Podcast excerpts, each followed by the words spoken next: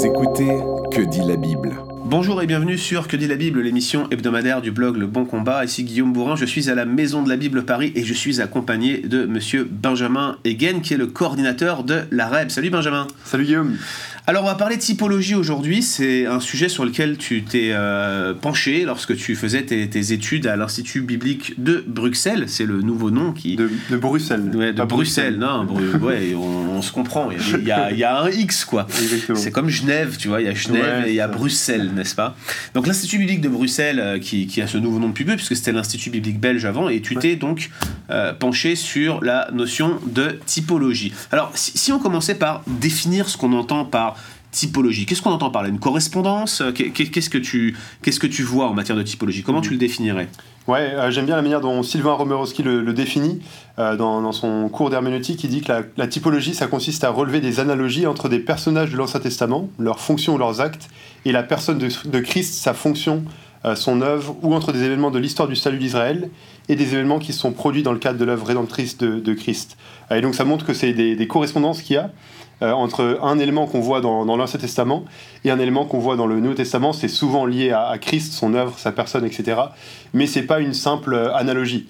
Euh, c'est pas simplement, voilà, il y a, une chose qui est pareille là, il y a une chose qui est pareille là, mais c'est, on voit en fait en typologie, on, distingue le, type et l'antitype. Donc le type, c'est euh, un, peu la réalité de ce qui s'est passé dans, l'Ancien Testament, euh, et l'antitype, ce sera souvent c'est Christ dans l'Écriture qui dépasse, qui surpasse le, type. Et c'est ça qui est important dans la typologie, c'est un élément du passé qui va préfigurer un élément du futur, et l'élément du futur qui va, qui va arriver dépassera l'élément du passé de manière bien plus grande, bien plus, bien plus glorieuse.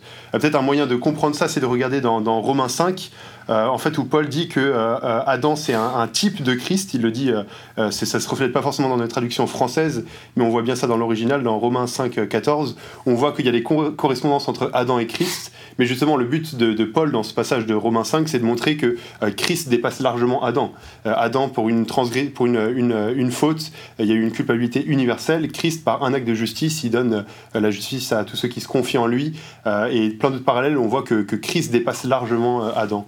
Alors, dans peut-être un, exemple qui, est plus simple à, comprendre à première vue, dans, Jean 3, euh, quand, Jésus dit Tout comme Moïse a élevé le serpent dans le désert, il faut aussi que le Fils de l'homme soit euh, élevé. Donc là, on voit que Jésus fait un parallèle avec, je pense, c'est Nombre 21, l'épisode où dans le désert, euh, le, peuple d'Israël avait, avait péché contre Dieu, il y avait un fléau, et donc le, un, serpent d'airain a été élevé par Moïse. Et Jésus dit Mais tout comme ce serpent a été élevé, moi aussi, le Fils de l'homme, je vais être élevé pour que tous ceux qui croient en moi aient la vie. Et on voit là bien le, phénomène, de typologie où on peut dire que c'est pas une simple analogie, mhm. mais que la manière dont, c'est vrai pour Christ, c'est bien plus grand.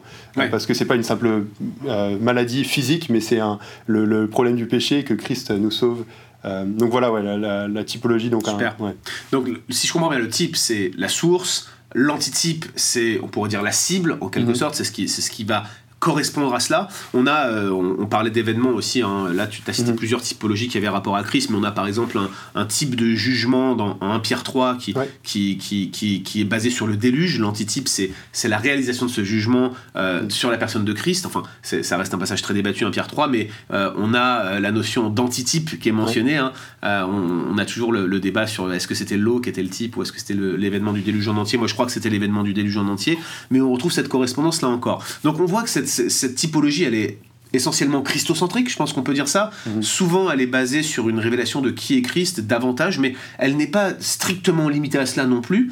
Mais il y a une certaine tendance, et c'est un peu cela que, que je voudrais euh, poser comme question, tu vois, je voudrais ouvrir un peu la question, mais on a parfois, on assiste parfois à une certaine tendance de, de, de, typologiser à outrance, je ne sais pas mhm. si je parle bien français en disant cela, de typifier plutôt à outrance mhm. euh, la, certains événements, notamment de l'Ancien Testament, de sorte que on entend parfois des prédicateurs qui vont aller extrêmement loin dans leur analyse de l'Ancien Testament et comme s'il n'y avait qu'une interprétation typologique qui pouvait marcher.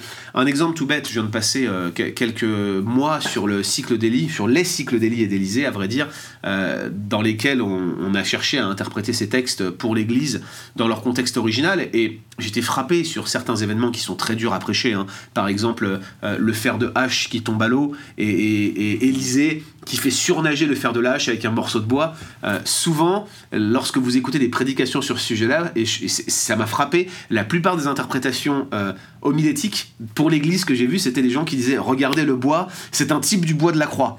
Alors, évidemment, je n'ai pas du, tout lu ça dans ce texte, mais ça, trahit une certaine tendance au fait de typifier, au fait de typologiser, je sais pas comment dire ça, euh, les événements de l'Ancien Testament, peut-être un peu trop euh, rapidement. Est-ce que, est que tu penses qu'il y a une caution pour faire cela, ou est-ce que tu verrais plutôt une limite dans cette manière d'utiliser la typologie? Oui, Ouais, je pense que là, c'est intéressant ce que tu dis, parce que c'est là où on voit que la typologie, ça ne doit pas se confondre avec...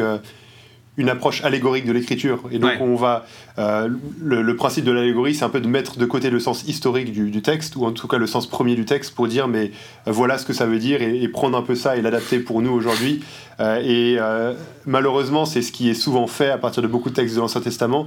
Je pense en partant d'un bon désir, où on veut réaliser que l'écriture est, centrée sur Christ et doit nous amener à Christ, et on veut, dans nos prédications, dans notre manière d'exposer l'écriture, on veut amener à cette à, pointer les regards vers Jésus et on, doit faire ça.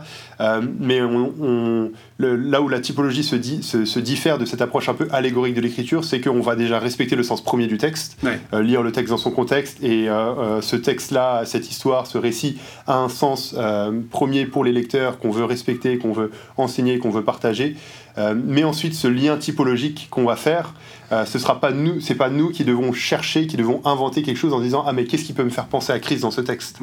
Mais c'est l'écriture. En fait, on voit que c'est l'écriture elle-même qui trace ces liens typologiques, qui nous dit que le, le, serpent dans le désert a été élevé et ça, ça nous fait pointer les regards vers une, euh, le Fils de l'homme qui va être élevé vers une solution bien plus grande, bien plus, bien plus réelle, bien plus bienfaisante pour nous, ou Adam et Christ ou, d'autres exemples. Et ouais, donc pour moi, c'est on doit se guider, laisser guider par l'écriture.